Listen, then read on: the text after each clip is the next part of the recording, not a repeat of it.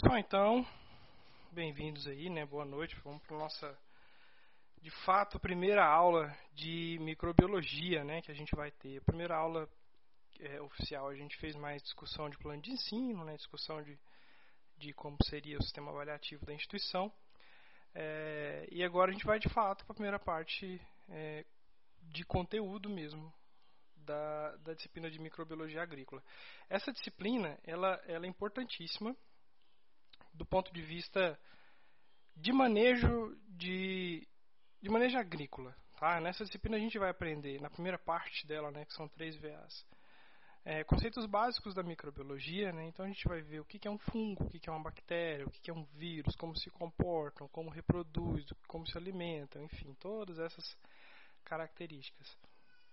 É, no segundo momento, a gente vai ver a, os principais organismos de importância agrícola né, e, no terceiro momento, de fato, a aplicação deles em campo.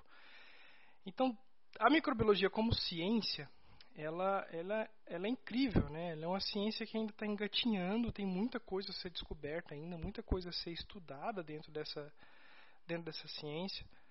É, as outras ciências na agronomia, dentro da ciência do solo ainda falando, né, a física, a química, manejo de conservação, tudo isso a pesquisa já andou bastante, né? a ciência já descobriu bastante. Tanto que quase é inviável a experimentação hoje em dia com é, é, tentando trabalhar características químicas do solo, né? fertilizante, adubo, manejo, adubação. Por quê? Porque já, muito já foi estudado e não tem muito mais para onde avançar, a não ser o desenvolvimento de novas tecnologias de adubação, é, de novos compostos, enfim. Mas fazer adubação com doses de nitrogênio, adubação com doses de potássio, fazer um experimento com isso já é algo batido, né? já é algo que não passa mais em artigos mais criteriosos. Né?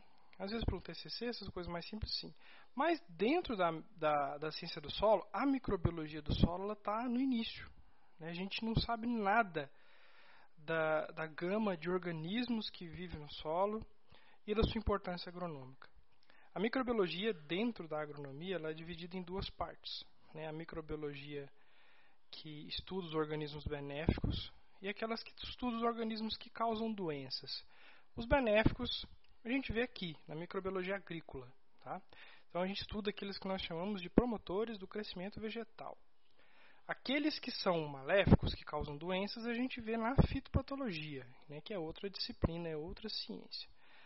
É, que também dentro da agronomia é algo que tem muito a, a, a evoluir, a caminhar e a muita coisa ainda para ser estudada e vista dentro dessas ciências que envolvem micro-organismos.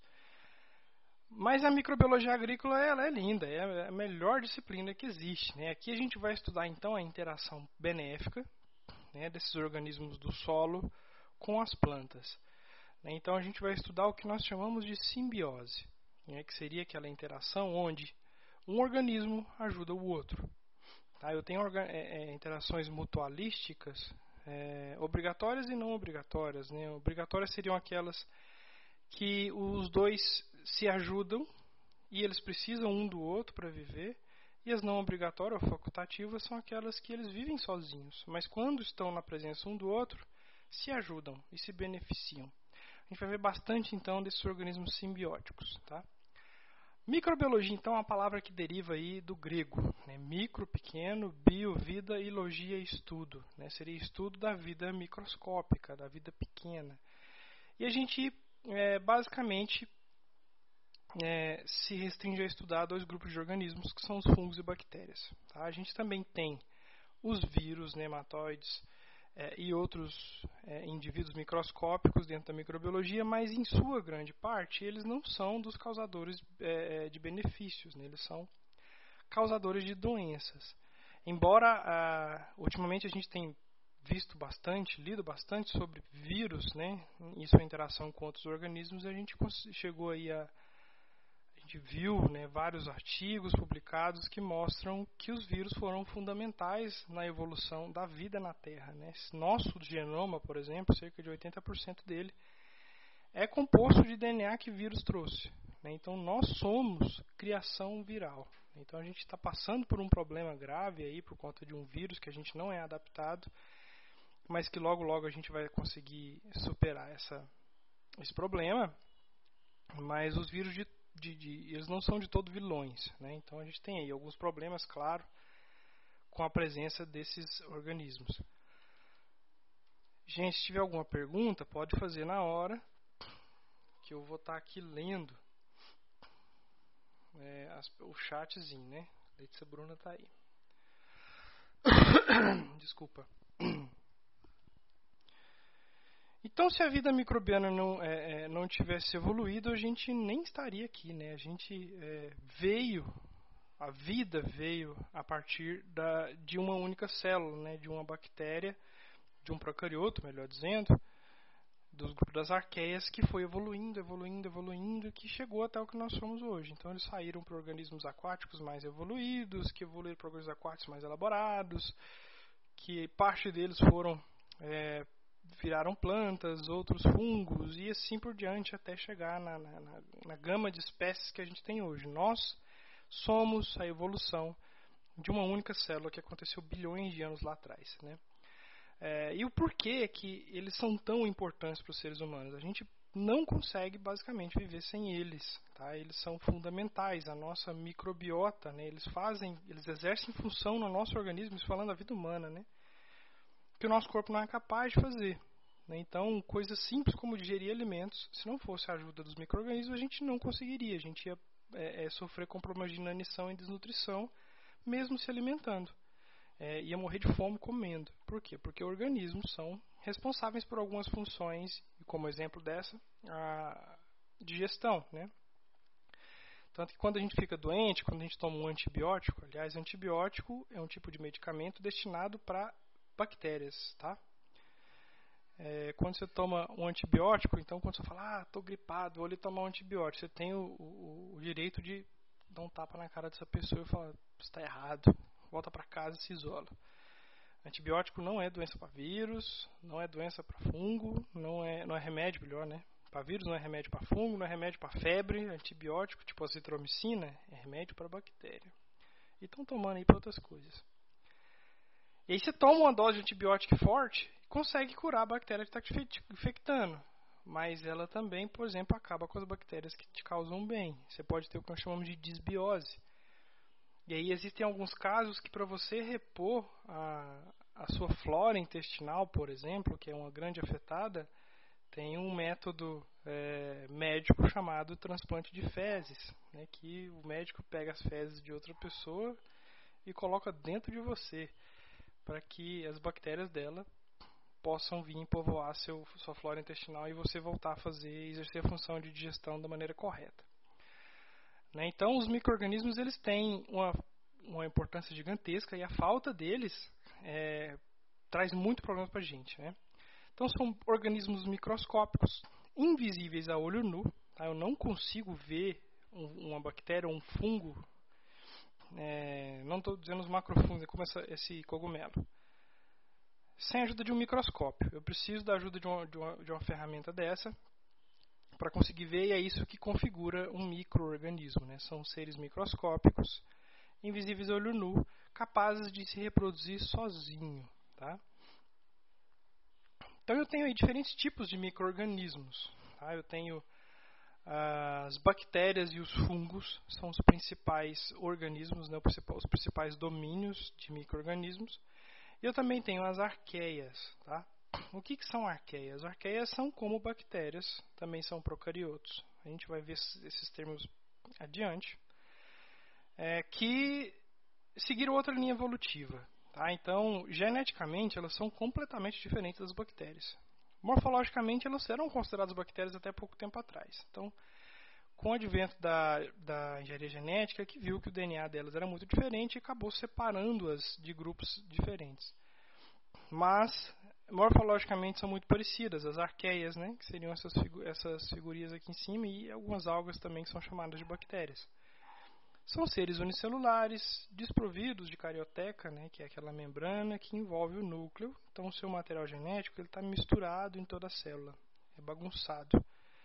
Daí o nome procarioto. Eles não possuem carioteca. E eu tenho outros organismos que possuem sim carioteca. Eles têm as suas células com o núcleo dividido, né? a aparência delas é o que a gente vê num ovo frito, onde eu tenho a clara, que seria o conteúdo citoplasmático, e a gema, que seria o núcleo. Então é bem separado. Né? O material genético está dentro do núcleo. E esses são os eucariotos. Dentro dos micro-organismos, os eucariotos podem ser os fungos e os protozoários. Tá? Procariotos, bactérias, arqueias e algas. Eucariotos, fungos e protozoários. Tá? E vírus, professor? Vírus é, procarioto ou eucarioto? Vírus não é nada.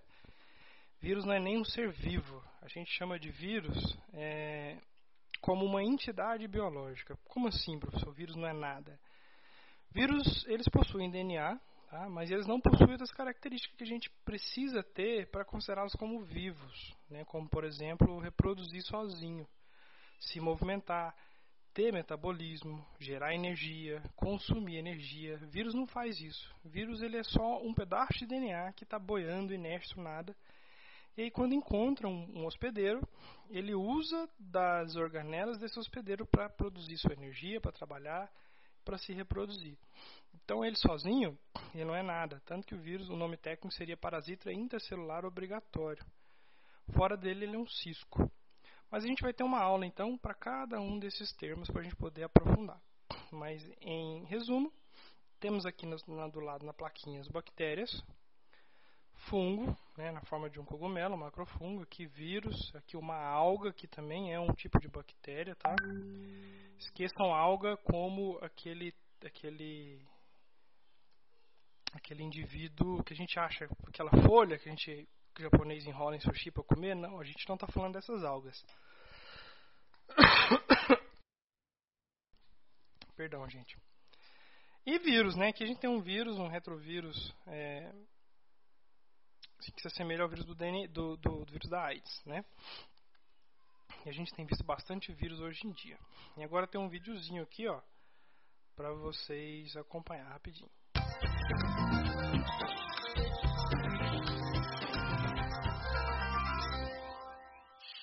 Bem-vindos a esse Nerdologia Ensina. Eu sou o Atila, biólogo, pesquisador e professor de biologia de novo. E no primeiro episódio dessa série especial sobre evolução, o Nerdologia Ensina, a gente vai começar pelo começo, de onde vier. Tá sem som, pessoal? Tá sem som? Tá, tá sem nada pra mim não. Bom, então vou fazer o seguinte, eu vou postar esse vídeo no Ava para vocês assistirem, né? Que é até melhor, porque como eu vou postar essa aula no YouTube, se eu botar o vídeo do, do Nerdologia lá, vai dar conflito de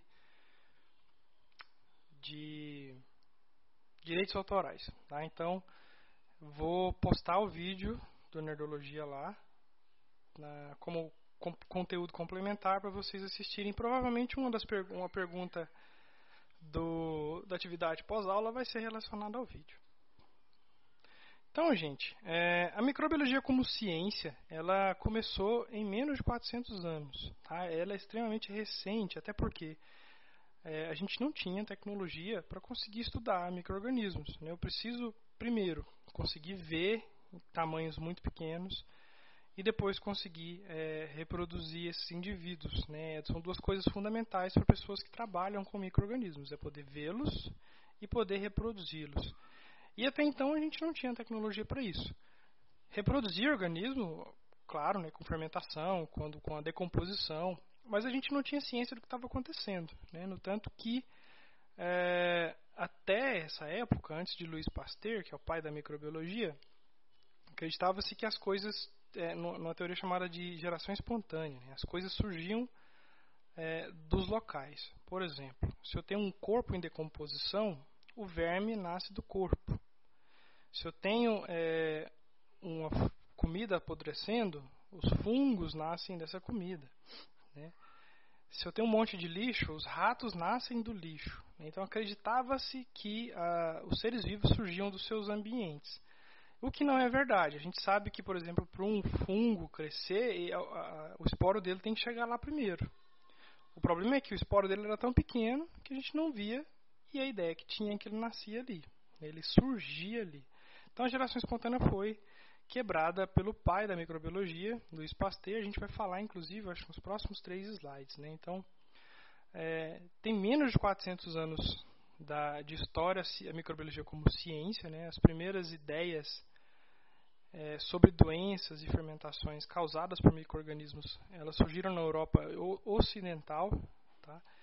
E alguns povos antigos já tinham condutas, normas de etiqueta relacionadas à presença do microorganismo, mas sem saber da existência deles. Como, por exemplo, é, culturas muito antigas já enterravam seus corpos, né, dos seus mortos. Por quê? Porque sabia-se que se eu conviver com um corpo em decomposição, eu vou ter doenças.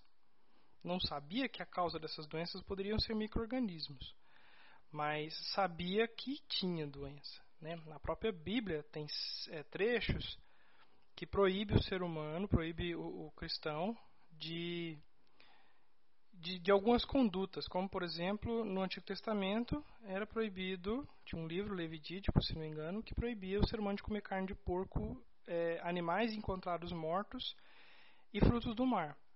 É, por quê? Na Bíblia dizia-se que Deus não se agradava dessa conduta. Mas a gente sabe que esses tipos de alimentos são muito fáceis de ter micro-organismos que causam mal. Então a pessoa comia, passava mal e achava que aquilo era uma mensagem divina. Né? E aí passava isso para a cultura. Então tudo isso é ligado à presença de micro-organismos. Até o, o micro-organismo mais importante da história, que é a Saccharomyces cerevisiae, que é o organismo responsável pela fermentação de cereais maltados e produz uma bebida inebriante maravilhosa chamada cerveja. Né? E tudo isso é ação microbiana. Então a gente já trabalha com micro-organismos há muito mais tempo do que a gente sabe da existência deles. E a cerveja é uma bebida que existia já no Egito Antigo, dois mil anos antes de Cristo. Então é uma, é uma, é uma tecnologia que o ser humano já convive, trabalha e depende, mas que ele passou a conhecer tem pouquíssimo tempo. Mais algumas é, colocações aqui de civilizações que tinham contato com micro-organismos, né, na Índia, 1300 anos antes de Cristo, proibia-se o casamento de pessoas com tuberculose, tá? É, o Gilson Eduardo Baroni, esse perdido não vai ter como você... Não entendi, Gilson. Período. Esse período não vai ter como você ensinar a fazer cerveja? Sim, nessa disciplina a gente pode aprender a fazer cerveja. Tá? Vamos, vamos ver se as aulas teóricas, práticas é, é, nos autorizam as aulas práticas e a gente pode marcar de, de estudar a fermentação é, de maneira mais técnica e produzir cerveja. É interessante. O equipamento todo a gente tem. Tá? Ah, livro do Números é, falava para o isolamento de pessoas com infecção como lepra e gonorreia de cadáveres. Deuteromônio, nômio, proibiu o consumo de carne de porco, marisco animais encontrados mortos. E na China, né, já se utilizava, por exemplo, sandálias mofadas para controle de infecções bacterianas. Hoje a gente sabe o porquê.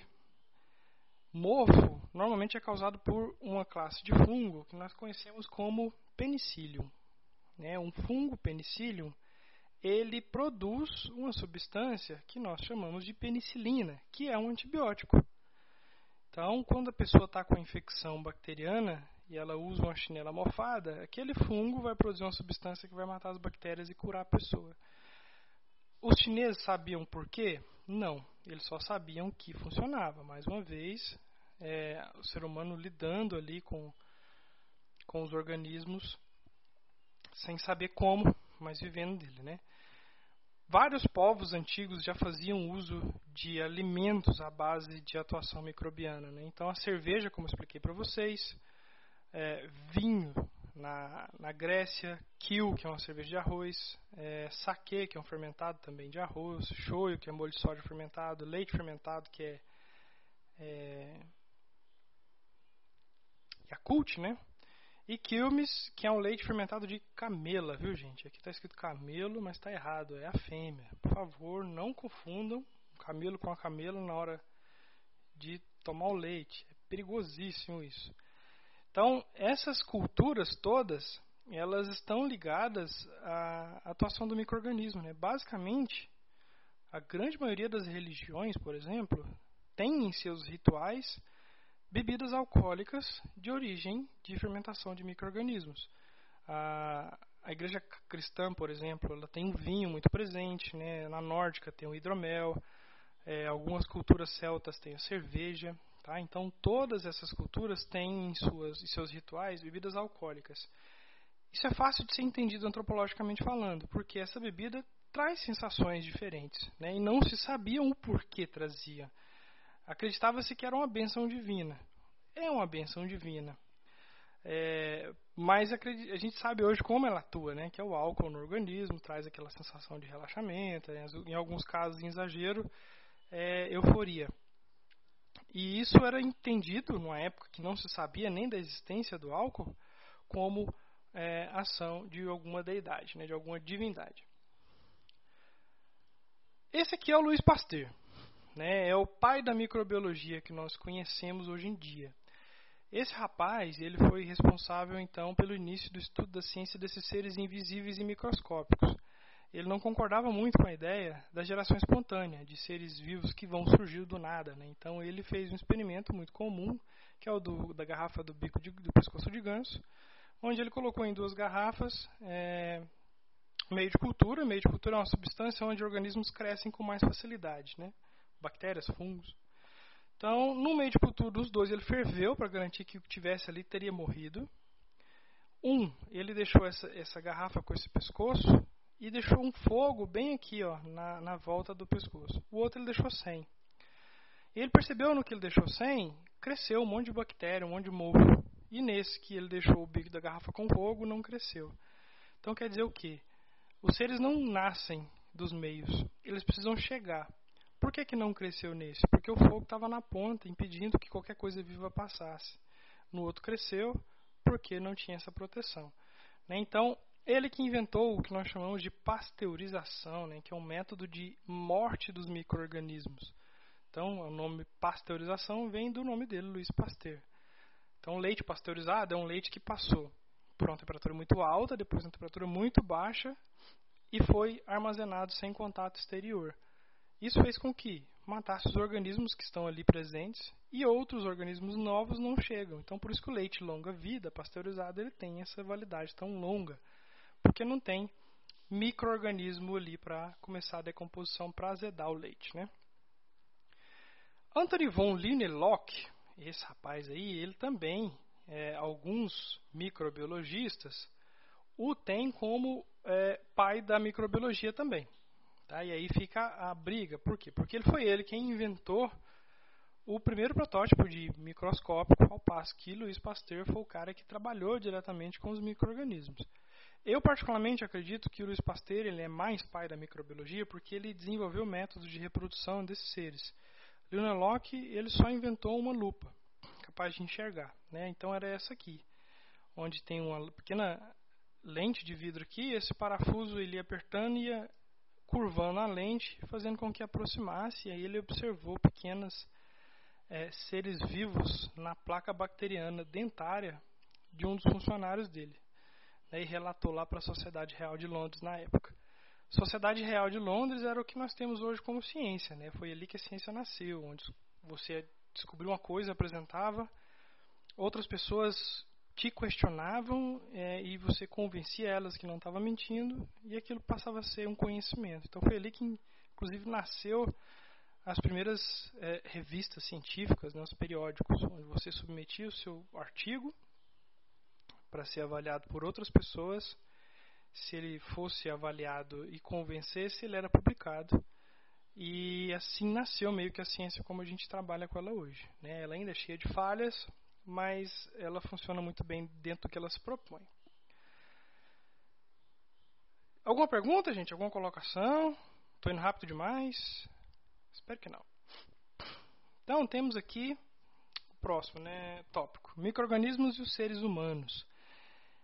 Então, nesse restantinho de aula aqui, a gente vai ver aqueles organismos que têm maior influência direta na vida humana, né, que são aqueles que causam doenças. A gente tem inúmeros organismos que causam benefícios. A gente tem organismos, inclusive, que vivem na nossa pele, que servem como protetor solar natural, para vocês terem ideia. Tem até uma linha de pesquisa lá no Rio de Janeiro que o pessoal está tentando multiplicar esses organismos que vivem na pele para fazer um protetor solar biológico é, mais eficiente. Né? Então eles nos protegem até das radiações solares, você vê o nível de interação que a gente tem com esses organismos. Mas a grande é, causa de mobilização e preocupação são aqueles que nos causam mal. Né? Então a gente tem aí os causadores de doenças. Basicamente são fungos e bactérias. Tá? As principais doenças microbiológicas bacterianas que a gente mais tem é, conhecimento, a dor de garganta, faringite, algumas doenças sexualmente transmissíveis. Tá? A gente tem bastante doenças fúngicas também, mas essas são menos graves em relação à nossa saúde. Né? A gente consegue conviver com elas muito bem, como por exemplo aqui a, a famosa unha de vô. Né? Todo avô tem essa unha aqui, ó, vocês podem verificar. Então dá uma olhada na unha do pé do seu pai. Se ele tiver com essa unha aqui, é porque ele está perto de ser avô, se ele não for ainda. Então, cuidado, viu? Então, unha de vô, ela é transmissível, né? A sorte é que todo vô corta a unha com canivete, mas se ele cortar com aquele unhex e você cortar também, você vai é, pegar a unha de vô. Tá? Então, tem que tomar cuidado com essas doenças. Mas não são nada, não é nada grave, sabe? O número de doenças bacterianas mortais é muito maior do que o número de doenças bacterianas fúngicas. Isso porque a, a a dinâmica reprodutiva de, das bactérias é muito mais rápida, tá? E eles são muito mais mutantes. Tanto que a gente tem algumas bactérias mortais na história que causaram doenças clássicas, como por exemplo a peste negra, né? A peste bubônica, ela é causada por uma bactéria que dizimou aí um terço da população mundial na Idade Média. Um terço da população mundial. Então, tenham noção da quantidade de pessoas que morreu nessa época. A gente também tem outras doenças bacterianas graves, como a meningite. É, todas essas é, são doenças causadas por bactérias. O que, que, a gente precisa se preocupar nesses casos? Normalmente é na transmissão, né? porque quando eu pego uma doença dessa, o tratamento é muito complicado. Na, a, o antibiótico ele causa muito mal para a gente. Por quê? Porque no nosso corpo não tem só bactérias que causam doenças, a gente tem inclusive muito mais bactérias que nos fazem bem. Mas quando a gente toma um remédio contra a bactéria, ele não escolhe o que vai atacar, ele não escolhe só curar a dor de garganta. Ele vai curar a dor de garganta, ele vai acabar com as bactérias do seu intestino, ele vai acabar com as bactérias é, do seu corpo que te fazem bem, e aí você vai sofrer o que nós chamamos de desbiose.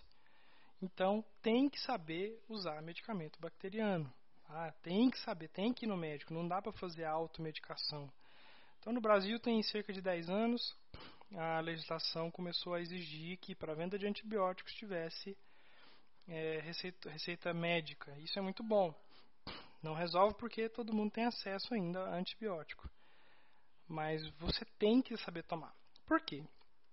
Vamos supor que você está com uma bactéria dessa dor de garganta. E aí você toma um antibiótico. E aí você toma dois dias.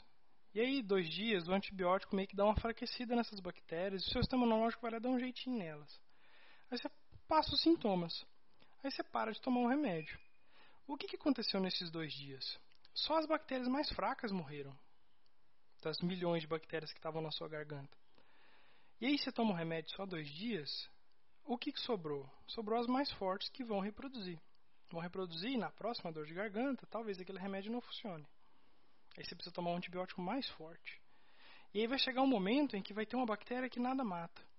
E existe essa bactéria. Ela é chamada de superbactéria e um dos gêneros espécies conhecidos é Escherichia coli, que causa cólera. É a famosa bactéria da infecção hospitalar. Pegou ela, papum, porque não tem remédio que mate essa bactéria. O que, que mata ela? Só seu sistema imunológico. E normalmente essa bactéria ataca quando o seu corpo está debilitado. Quando ele está, às vezes, passando por outra doença, e aí o seu corpo tem que batalhar contra mais de uma coisa e normalmente ele não consegue vencer essa batalha. Então, é, muito cuidado, gente, na hora de tomar medicamento é, sozinhos, né, automedicação. E na agricultura? Na agricultura, então, a gente tem aí uma ampla quantidade de organismos que a gente consegue é, trabalhar e utilizá-los né, de maneira benéfica. Né? As plantas também são dependentes de organismos simbiontes promotores de crescimento. Aqui na figura a gente tem duas classes de organismos importantíssimos, que são as bactérias fixadoras de nitrogênio, que faz FPN, e do lado de cá nós temos, do lado direito, temos as, os fungos micorrízicos. Tá? Então eu tenho aqui uma bactéria e um fungo. As bactérias fixadoras elas são responsáveis por pegar o nitrogênio do ar e dar para a planta. Tá? A gente economiza milhões de dólares por ano com adubação nitrogenada por conta de uma bactéria que não cobra nada para fazer isso. E já os fungos micorrízicos são os fungos de solo que vão atuar como extensão da raiz. Né? Então aqui na figurinha eu tenho essa raiz marronzinha. E aqui em branco é um fungo micorrízico. Então, antes a planta conseguia absorver água e nutrientes só onde a raiz dela estava, que é esse pouquinho aqui, ó, só em volta desses fiapinhos marrom. Quando o fungo se liga à planta, ele consegue explorar uma área muito maior de solo e ajudar a planta a absorver água e nutrientes. Então, são organismos extremamente eficientes é, na hora de se nutrir, na hora de beneficiar plantas. Dentro da, da agronomia ainda, da agricultura, a gente tem a produção de alimentos, né, que é a nossa atribuição.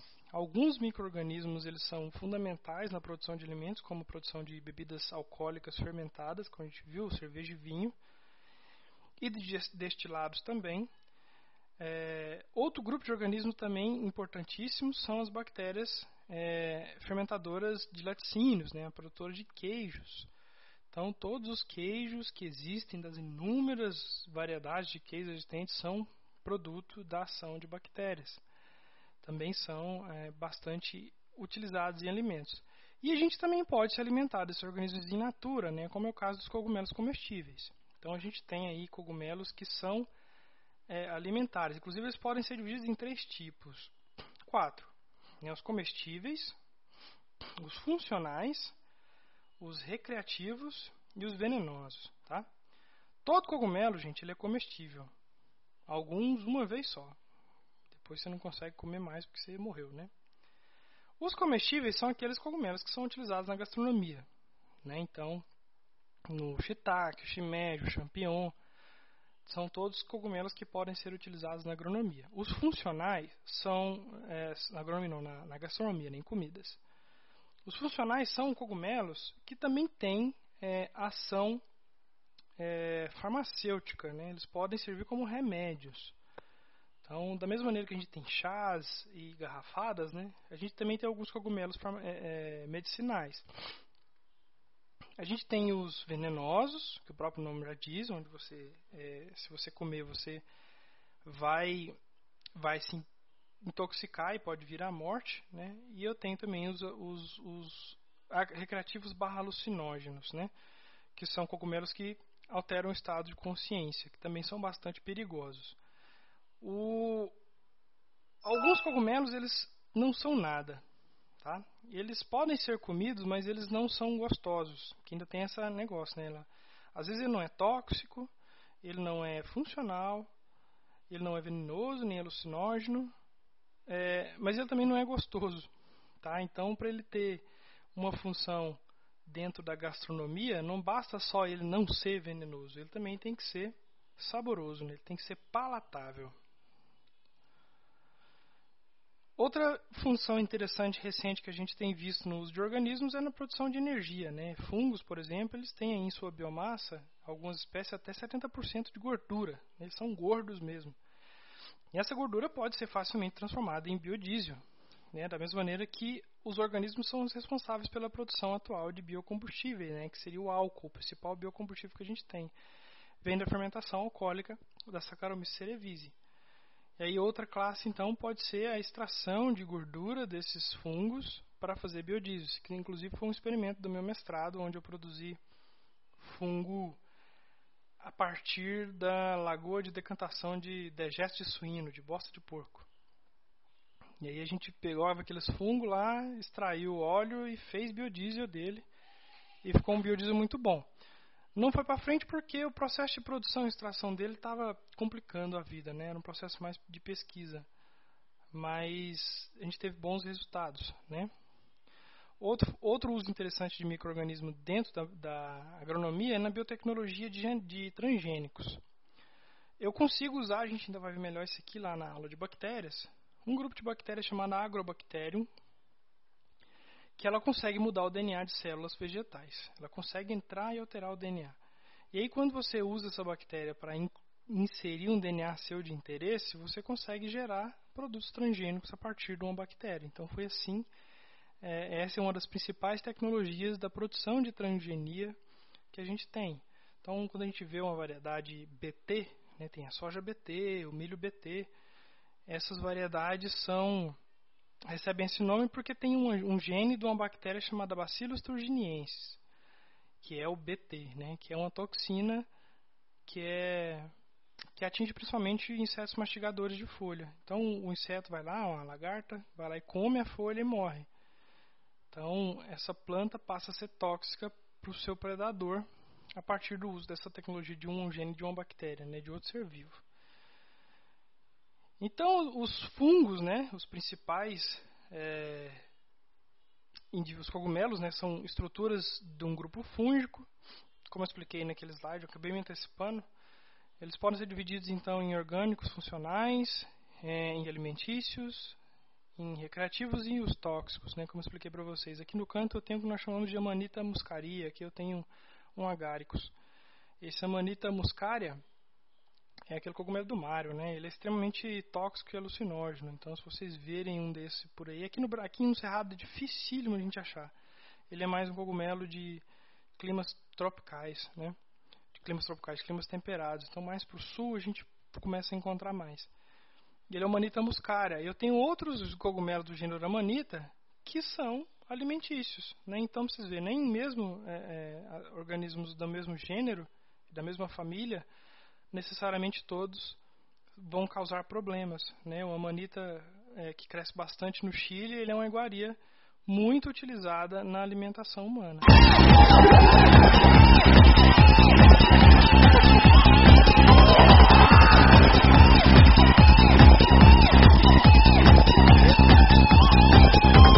Meu Deus, que barulheira. Esse vídeo aqui mostra o seguinte. É, esse, esse, fungo aqui chamado Clavíceps púrpura, ele é um fungo que causa uma doença em gramíneas que nós chamamos de carvão. Tá? O carvão de gramíneas nem sempre é tóxico. No caso do carvão do milho, que faz a espiga ficar parecendo um cérebro, é horrível assim. É, deixa eu ver se eu acho uma foto dela aqui para vocês verem. Vocês estão vendo o meu vídeo?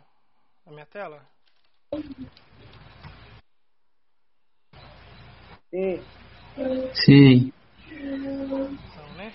Deixa eu aumentar de novo o volume aqui que eu não escutei vocês. Aqui, ó, o carvão do milho é esse aqui, ó.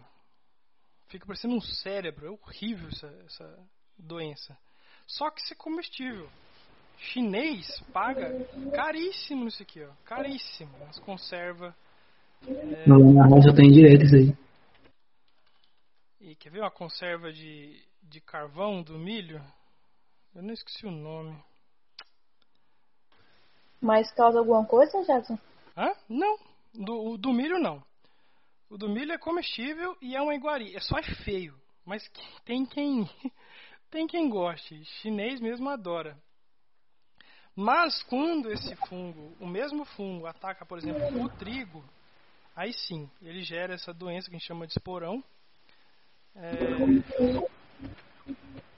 que é um fungo que causa é, alucinações. Alucinações e às vezes a pessoa consome demais e começa a engrossar o sangue, dá gangrena nas extremidades, não? então ponta de dedo, ponta de nariz, ponta de orelha, todas as pontas, todas as pontas vão secar e morrer, né? secar e cair, apodrecer. Então é uma doença muito séria, né? tanto que na Idade Média se utilizava muito de trigo e essa doença acontecia com frequência e às vezes a pessoa fazia o pão com esse trigo e a pessoa comia o pão desse trigo e ficava doidona. E aí o que, que se fazia na cidade? Fogueira, né? Porque é o demônio que está no corpo da pessoa e a pessoa era levada para a fogueira e morria lá queimada.